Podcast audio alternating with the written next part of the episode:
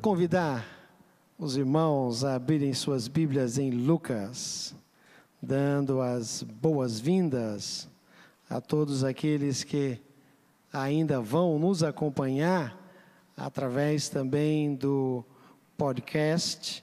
E nós vamos pensar hoje em Lucas, capítulo 3. Eu quero ler com os irmãos os versos de 1 até o verso 14. Lucas, capítulo 3, versos de 1 a 14. Queria pedir a alguém que me pegasse esse álcool e esses dois, que eu já. Isso, muito obrigado. É porque às vezes a gente, no meio das nossas transmissões, não percebe algumas coisinhas acontece algumas vezes. Muito obrigado. Capítulo 3 de Lucas, a partir do verso 1 até o verso 14, que diz assim: No 15 ano do reinado de Tibério César, sendo Pôncio Pilatos governador da Judéia, Herodes tetrarca da Galileia, seu irmão Filipe, tetrarca da região da Itureia, Traconites, Lisânias, tetrarca de Abilene, sendo o sumo sacerdote Anás e Caifás, veio a palavra de Deus a João, filho de Zacarias, no deserto. Ele percorreu toda a circunvizinhança do Jordão, pregando o batismo de arrependimento e remissão de pecados, conforme está escrito no livro de Isaías, das palavras do profeta: Vós, do que clama no deserto, preparai o caminho do Senhor, endireitai as suas veredas. Todo o vale será aterrado e nivelado, todos os montes e outeiros, os caminhos tortuosos serão retificados e os escabrosos aplainados. Toda a terra haverá salvação de Deus. Dizia ele, pois, às multidões que saíam para serem batizadas: raça de víboras, quem vos induziu fugir da ira vindoura? Produzi, pois, frutos dignos de arrependimento, e não comeceis a dizer entre vós: Temos por pai a Abraão, porque eu vos afirmo que destas pedras Deus pode suscitar filhos de Abraão. E também já está posto machado, a raiz das árvores, Toda árvore, pois, que não produzir fruto, será cortada e lançada no fogo. Então as multidões o interrogavam, dizendo: Que faremos? Que havemos, pois, de fazer?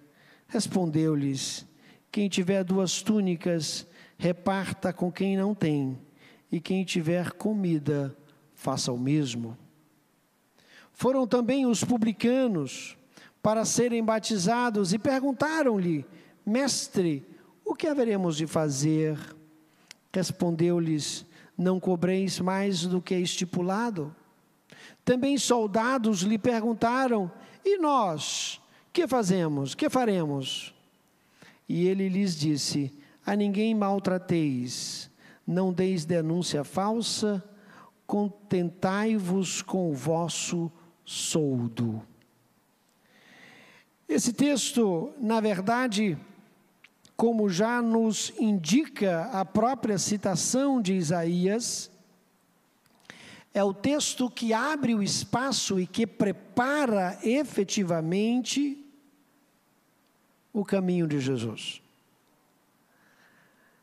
E o Evangelho de Lucas, ele é muito bem organizado, como nós vimos já no primeiro verso do primeiro capítulo, ele foi organizado sistematicamente para que nós compreendêssemos aquilo que é a mensagem de Jesus.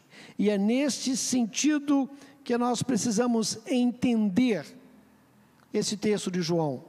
Porque esse texto de João é quase que um resumo daquilo que há de ser discutido em todo o Evangelho de Lucas. Primeiro é que nós temos uma organização efetivamente política e uma localização política desse episódio, deste momento. É apresentado, na verdade, não somente a datação, quinto ano do rei de Tibério César, quando Pôncio Pilatos era governador da Judéia, Herodes era o tetrarca, ou seja, era um daqueles que dirigia o reino dividido em quatro partes, né? Filipe era também o tetrarca, então a gente tem no sul a Judéia, um pouco mais acima a gente tem a Galileia e um pouco mais acima, já na Síria, na Jordânia, nós temos a Itureia e os outros, é, as outras partes, né? Lisânias com Abilene e é, Filipe com a Itureia, que seria ali o Líbano e a Síria. Então nós temos a divisão de toda esta região. Isso coloca o evangelho de Lucas em uma situação muito mais ampla. Porque não está discutindo tão somente a questão especificamente da Judéia, que tinha como capital Jerusalém, né?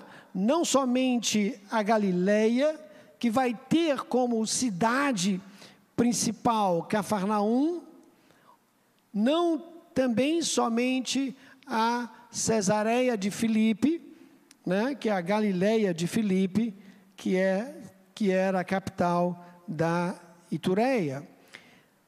Mas ele vai ampliar isso, ele vai colocar uma coisa muito maior. O Evangelho de Jesus está envolvendo todo o reino do Império Romano daquela região. E ele faz uma segunda observação, ele coloca agora aquilo que seria a localização religiosa, dizendo que está, na verdade, no comando sacerdotal, os dois sumos sacerdotes, Anás e Caifás. Por que, que essas figuras são importantes? Porque a gente vai encontrar essas figuras lá na crucificação de Jesus. Vai encontrar Pôncio Pilatos, e Herodes. Herodes como sendo da Galileia, Jesus como Galileu sob a égide de Herodes, mas Pilatos como governador da Judéia. Jesus estava sendo acusado em Jerusalém, portanto, ele estaria sobre a égide da lei de Jerusalém, da lei de Pilatos. A gente vai lembrar de Caifás, porque Caifás é o que vai dar, digamos, a sentença a, a, Jesus. Então essa localização ela é importante para o final do Evangelho. E aqui já começamos, começamos a entender o que está por trás de tudo isso. Por que, que há toda essa problemática? E aí a gente vai entender a partir de João. Eu queria que a gente olhasse um pouquinho aqui agora para João depois dessa localização histórico-social. A primeira coisa que a gente precisa perceber é que João pregava o batismo, pregava o evangelho com base em um elemento fundamental, que é o elemento do arrependimento. Eu queria que a gente parasse um pouquinho aqui, porque a palavra arrependimento no grego é uma palavra extremamente importante e a gente confunde um pouquinho o sentido de arrependimento. No hebraico, arrependimento é retorno. Você vai numa direção, você se arrepende, então você vai na direção oposta. No grego, arrependimento, a palavra metanoia é transformação. Eu sou transformado, eu sou modificado. Daí vem a palavra metamorfose, vem dessa classe de palavras. E o que João pregava era o arrependimento para a remissão dos pecados. Era o arrependimento com um objetivo, era um arrependimento com um ponto de chegada. O ponto de chegada era a remissão dos pecados. Esse era o pressuposto da pregação de João. É preciso transformar-se para ter essa experiência de estar sendo perdoado ou remido, melhor dizendo, os pecados. Perdoado no sentido de excluído os pecados. Esse vai ser o grande problema do Evangelho. Porque tanto Jesus quanto João, eles estão pensando em transformação de vida. E é exatamente aquilo que as pessoas não querem. É transformação de vida. A gente vai ver no diálogo com as multidões, com os publicanos e com os soldados. Nós não queremos transformação de vida, nós queremos talvez fazer alguma coisa, ou dar alguma coisa, ou ter alguma coisa, mas nós não queremos ser outra coisa. E o convite de Jesus é para que nós sejamos diferentes daquilo que nós somos quando estamos regidos pelo império do pecado.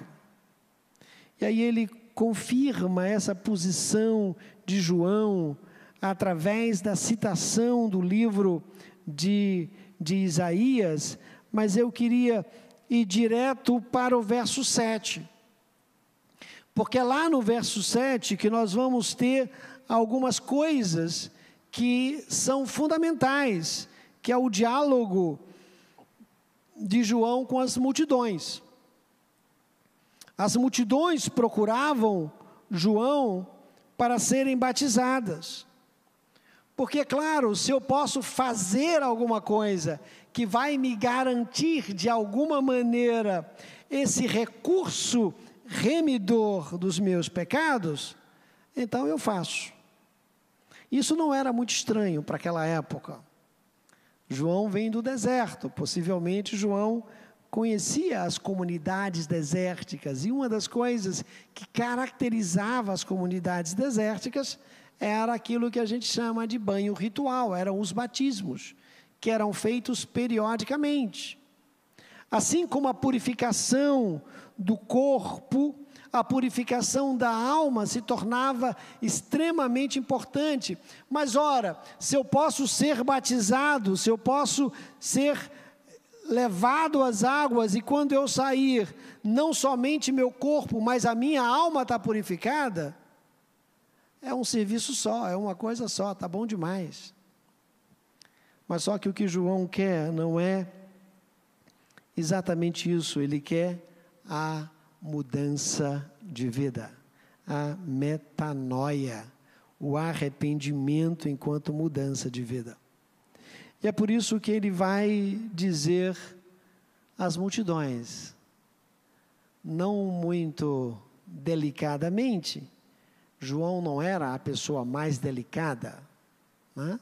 ele, em função até da sua própria vivência, ele vai dizer às pessoas que estavam vindo batizar-se, raça de víboras. Quem vos induziu? Quem vos levou? Quem vos convenceu a fugir da ira vindoura? Não é somente entrar nas águas que você resolve o problema. Você precisa da metanoia, você precisa da transformação, você precisa da mudança real de vida. Você precisa deixar de ser aquilo que você é enquanto elemento de vivência de pecado. Vocês estão querendo fazer algumas práticas religiosas, achando que essas práticas religiosas resolvem o problema de vocês. Eu falei isso na quinta-feira passada aqui, mas lendo esses textos e olhando os feeds dos Instagrams e dos Facebooks da vida, a gente percebe isso muito claramente, é muito claro como é forte isso nas pessoas. Né?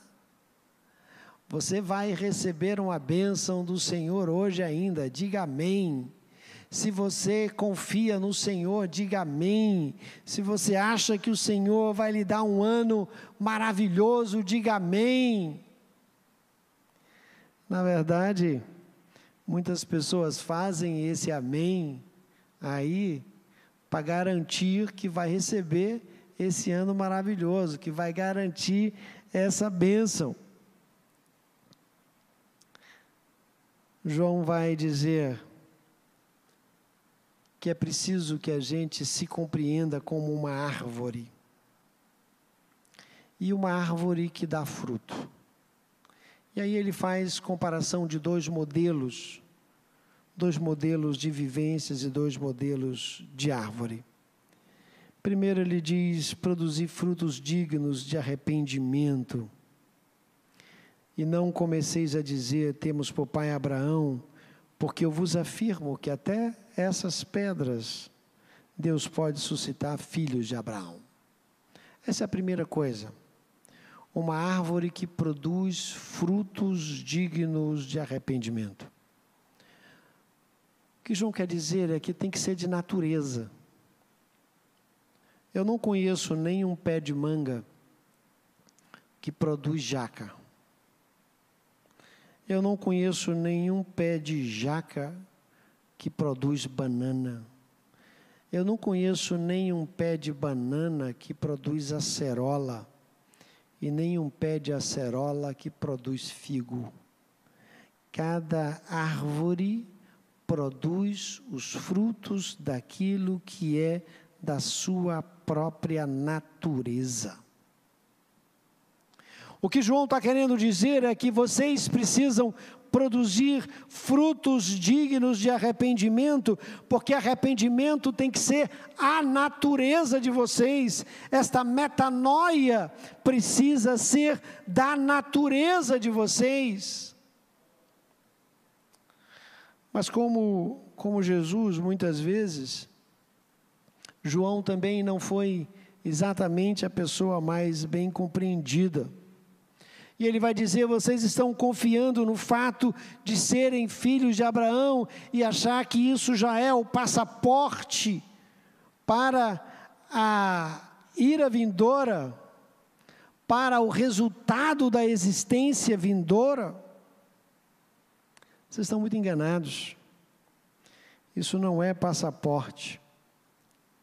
Até essas pedras, Deus pode fazer delas filhos de Abraão. Isso não é aquilo que você efetivamente precisa. E aí ele vai dizer: tem uma outra árvore a árvore que não produz fruto. A árvore que não produz fruto nenhum, cuja sua natureza não é uma natureza produtiva, ele vai dizer que será cortada. E árvore que não produz um fruto bom, um fruto de arrependimento, também será cortada e lançada no fogo. Primeira pergunta que a gente precisa se fazer é: que tipo de fruto eu produzo? O que que as pessoas percebem na minha produção frutífera de existência? Como é que eu sou classificado? A gente reconhece uma mangueira porque ela produz manga e porque ela tem características próprias de mangueira. A gente conhece uma jaqueira porque ela produz jaca e ela tem características próprias de jaqueira. A pergunta é: que fruto você está produzindo? Esse fruto que você está produzindo é um bom fruto?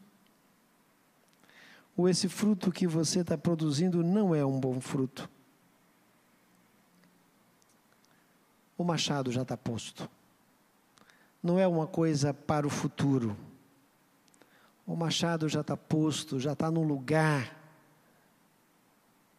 O machado já está agindo, porque na história da gente, o machado vai cortando a vida da gente. Eu já contei essa história umas 300 vezes. Eu vou contar a mesma história de novo, porque eu não tenho outras histórias, eu só tenho as mesmas histórias. Mas eu lembro de uma pessoa com quem eu fiz amizade muito grande, chamado Herr von der Decken. Um cara fantástico, bem-humorado, muito rico, muito rico, rico fora do nosso padrão. Herr von der Decken tinha dois filhos. Ele foi colocado no na casa de idosos onde eu trabalhava. E durante os três anos que nós convivemos, ele não recebeu nenhuma visita de nenhum dos seus filhos.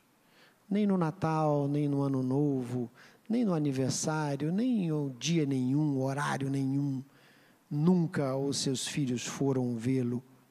Nem seus netos, nem suas noras, nem quem mais porventura tenha. Nesses três anos, a única pessoa que o visitava raramente, periodicamente, era um sobrinho.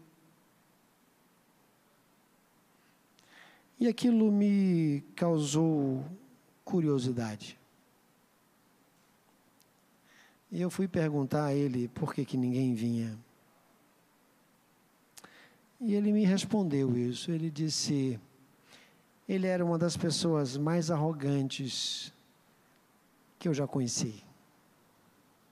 Eu venho porque quando eu era pequeno, meu pai trabalhava com ele, eu ia para o escritório, ele me dava pirulito, e aquilo marcou na minha vida. Mas eu sou sincero com o senhor. Eu acho que nem para o enterro dele os filhos virão. Primeira coisa que a gente pensa é: que filhos ruins estes. É a primeira coisa que a gente pensa. Eu confesso aos irmãos que eu também pensei nisso. Será que eles não podem perdoar tudo isso? Mas eu digo uma coisa: esse foi o que ele produziu de fruto. Esse foi o fruto da sua vida. Tem muito idoso abandonado, e é terrível isso, e não deveremos fazer isso. Mas muitos deles são abandonados como resultado dos frutos que produziram durante toda a sua vida. A pergunta é: qual é o fruto que você está produzindo. Você está produzindo fruto digno de arrependimento, fruto que identifica arrependimento, ou você não está produzindo nenhum fruto que identifica arrependimento? O machado está posto. Fica tranquilo. Se você não produz bom fruto, em algum momento a árvore será cortada. Só que os, a multidão, os publicanos e os soldados não entenderam a mensagem de João. E essa multidão que ele chama de raça de víboras, essa multidão que está tentando fugir daquilo que seria o resultado final da sua existência. Qual o resultado final da sua existência? Essa multidão se chega a João e diz assim: O que, é que a gente vai fazer? O que, é que a gente tem que fazer? Eles estavam mais preocupados com o que tinham que fazer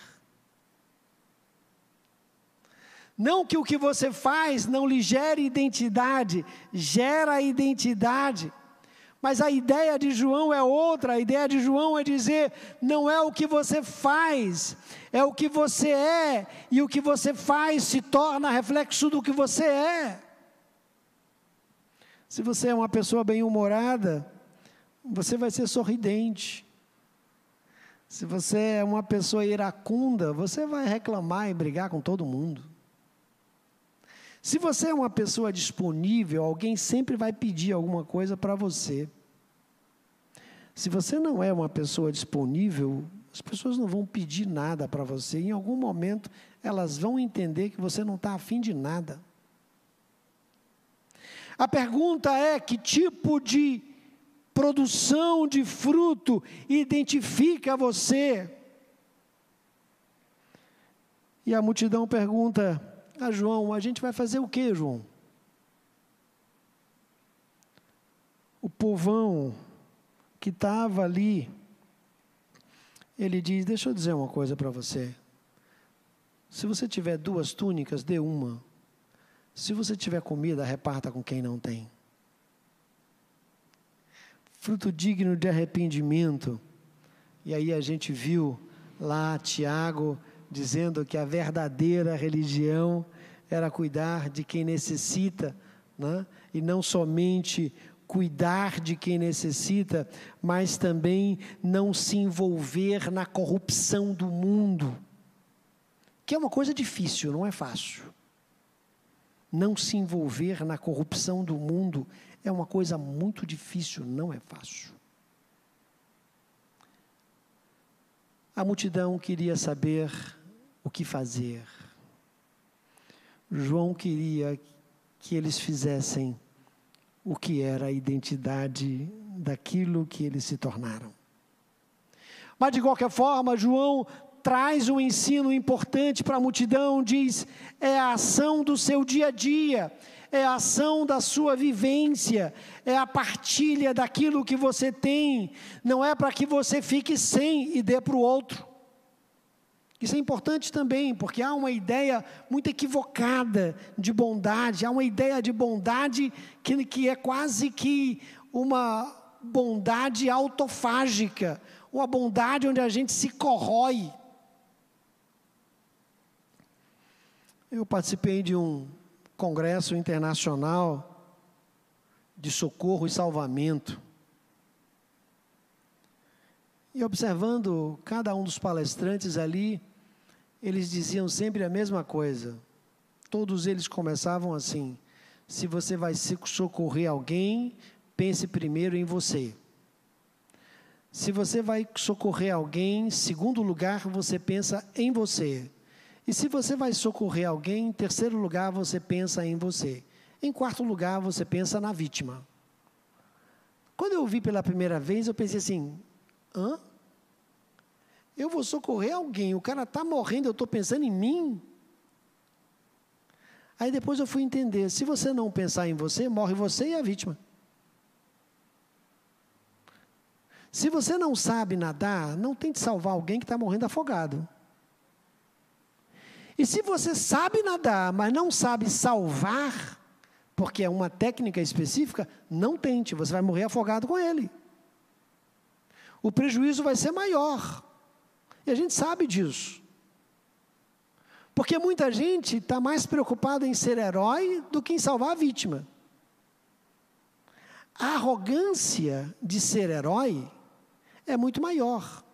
Tem gente querendo ajudar todo mundo, mas às vezes essa ajuda não é pela necessidade do outro, é pelo destaque de si mesmo. E João diz o seguinte: você só deve dar a túnica se você tiver duas.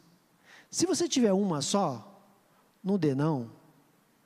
Porque você vai dar ele, ele se aquece e você morre de frio.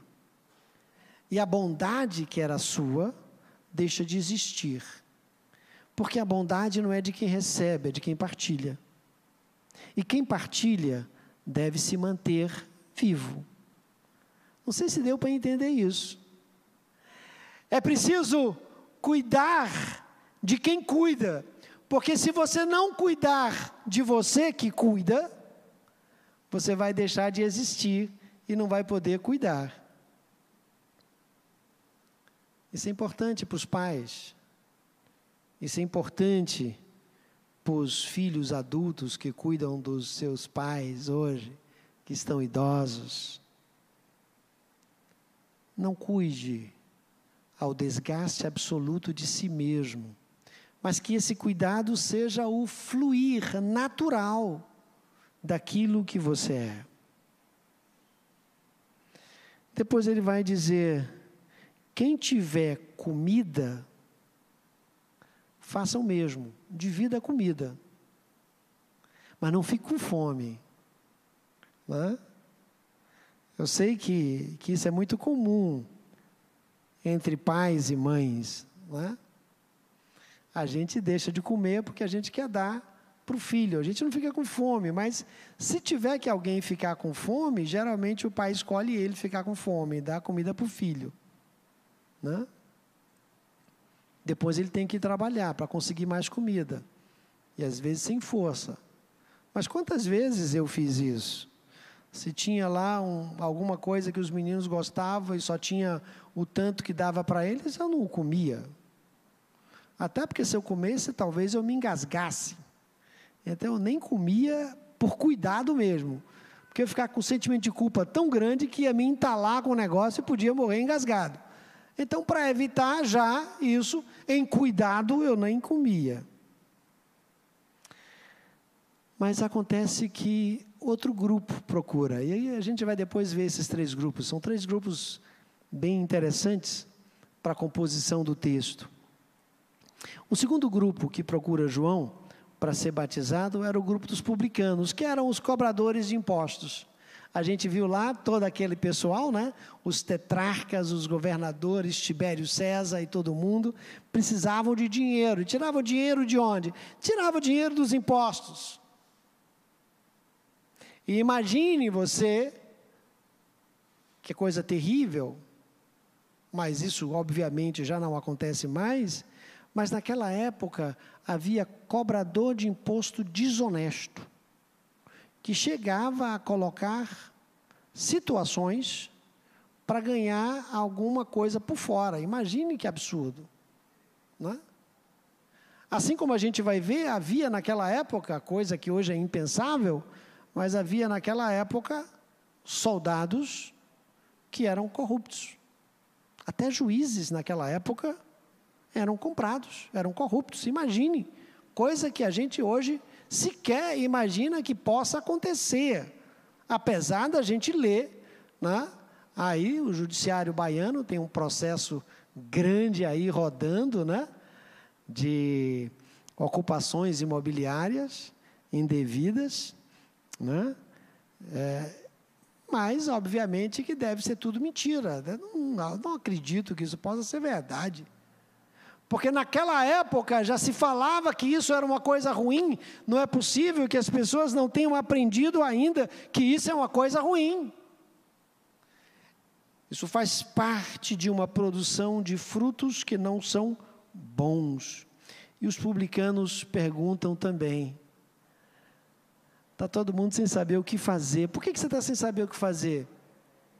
Porque não transformou a vida, porque não identificou na vida. Quando a gente tem identidade de vida, a gente sabe o que fazer.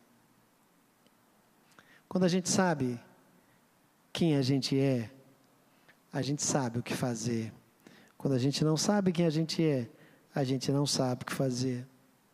E aí eles perguntam a, a João, mestre, que havemos de fazer?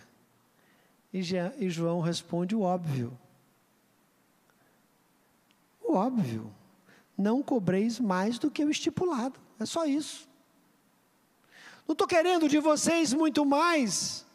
Eu não estou querendo da multidão que a multidão passe necessidade para ajudar os outros. Não é isso que eu estou querendo. Eu estou querendo que você divida aquilo que você tenha mais, para que o outro que é carente tenha também sua necessidade atendida, sem lhe tirar a necessidade, sem lhe tirar o atendimento à sua necessidade.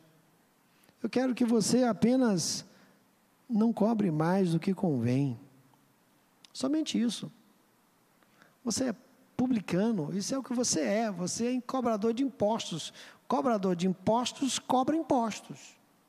Se não cobrar imposto, não é cobrador de impostos. Então, cobre seu imposto. Mas faça isso sem cobrar a mais do que é o estipulado, para que você tenha um lucro maior de maneira indevida. O terceiro grupo, o grupo dos soldados. Aqui não diz que os soldados estavam sendo batizados, o que para mim é tranquilo, eu ficaria espantado se dissesse, porque os soldados é o grupo da legião, é o grupo que estava ali ligado ao governo romano, como é que eles iriam é, entrar agora e se comprometer com um batismo de arrependimento? Mas eles também perguntam a João, e é estranho no primeiro momento, a gente só vai entender a presença dos soldados depois, porque João era um problema é, de governo, né? E por isso ele vai sofrer a decapitação em função de ser ele um problema de governo. Os soldados então perguntam: e nós faremos o quê? E ele responde: eu acho essa resposta fantástica. A resposta aos soldados, acho que devia ser lido em todos os quartéis do mundo. Essa resposta. A ninguém maltrateis. Essa é a primeira resposta. Não deis denúncia falsa. Essa é a segunda resposta. Contentai-vos com o vosso soldo. Essa é a terceira resposta. Eu achei fantástico esse. Dá para escrever isso na entrada da Secretaria de Segurança, né? De todos os estados brasileiros. A ninguém maltrateis. Não bata primeiro e pergunte depois, né? Não quer dizer que ele não vá cumprir o seu papel, ele vai cumprir o seu papel. O soldado está aí para manter a ordem, ele não está deixando de ser soldado. Ele só não está sendo o carrasco. Segundo, imagine que naquela época alguém podia ser denunciado falsamente. Você imagine, coisa quase que impensável hoje, que a polícia possa colocar, por exemplo, plantar alguma prova contra você, né? Botar um, sei lá, um quilo de cocaína no seu carro para lhe pegar, porque ele está querendo pegar você. Isso, isso ninguém pensa uma coisa dessa hoje, né? Ninguém pensa em plantar provas contra o inocente.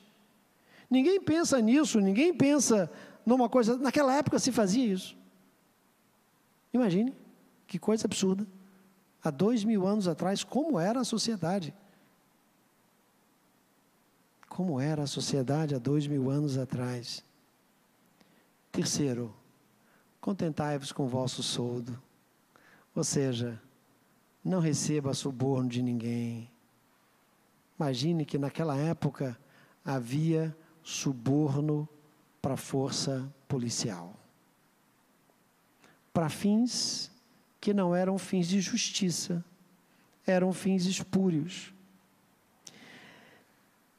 E aqui João coloca sobre a mesa três grupos importantes. Primeiro grupo é o grupo das multidões, que é o grupo da sociedade da época a sociedade que se firmava nos seus direitos, que inclusive direitos religiosos, como filhos de Abraão. E queriam fazer as coisas para se sair das possibilidades de sofrimento. Segundo grupo é o grupo econômico. É o grupo econômico que oprimia através dos impostos. Tem sido uma discussão Eu confesso aos irmãos que eu não estou acompanhando mais jornal, eu recebo já as notícias pelo WhatsApp, né? E de vez em quando eu tenho a possibilidade de receber várias revistas e vários jornais do mundo todo. Alemanha, Oriente Médio, Japão, China, Estados Unidos. E aí, claro, eu vou dando uma olhadinha, porque está tudo no celular, né? Hoje é tudo no celular. Eu dou uma olhadinha e escolho lá um, uma coisa só para ler. De vez em quando eu ligo a televisão, mas as conversas são reme-reme de sempre, não muda, né? Não muda muito. Eu não estou acompanhando, por isso, muitos jornais. Mas a gente percebe que o mundo não mudou muito dessa época para cá. E os irmãos sabem por que o mundo não mudou muito dessa época para cá? Porque o mundo é cheio de seres humanos. Enquanto houver seres humanos, a pregação de João e a pregação de Jesus terá sentido e lugar. São os poderes religiosos, os poderes econômicos e os poderes de governo de força militar, que na verdade muitas vezes transtornam a sociedade. E João traz o modelo prévio de ser humano, que é aquilo que Jesus vai mostrar, e a gente viu isso na carta de Paulo, na quinta-feira passada, dizendo: nós precisamos de um projeto de ser humano que seja um ser humano pronto para arrepender-se. Porque arrepender-se não é fraqueza. Arrepender-se é a potencialidade do ser humano em construir novos caminhos.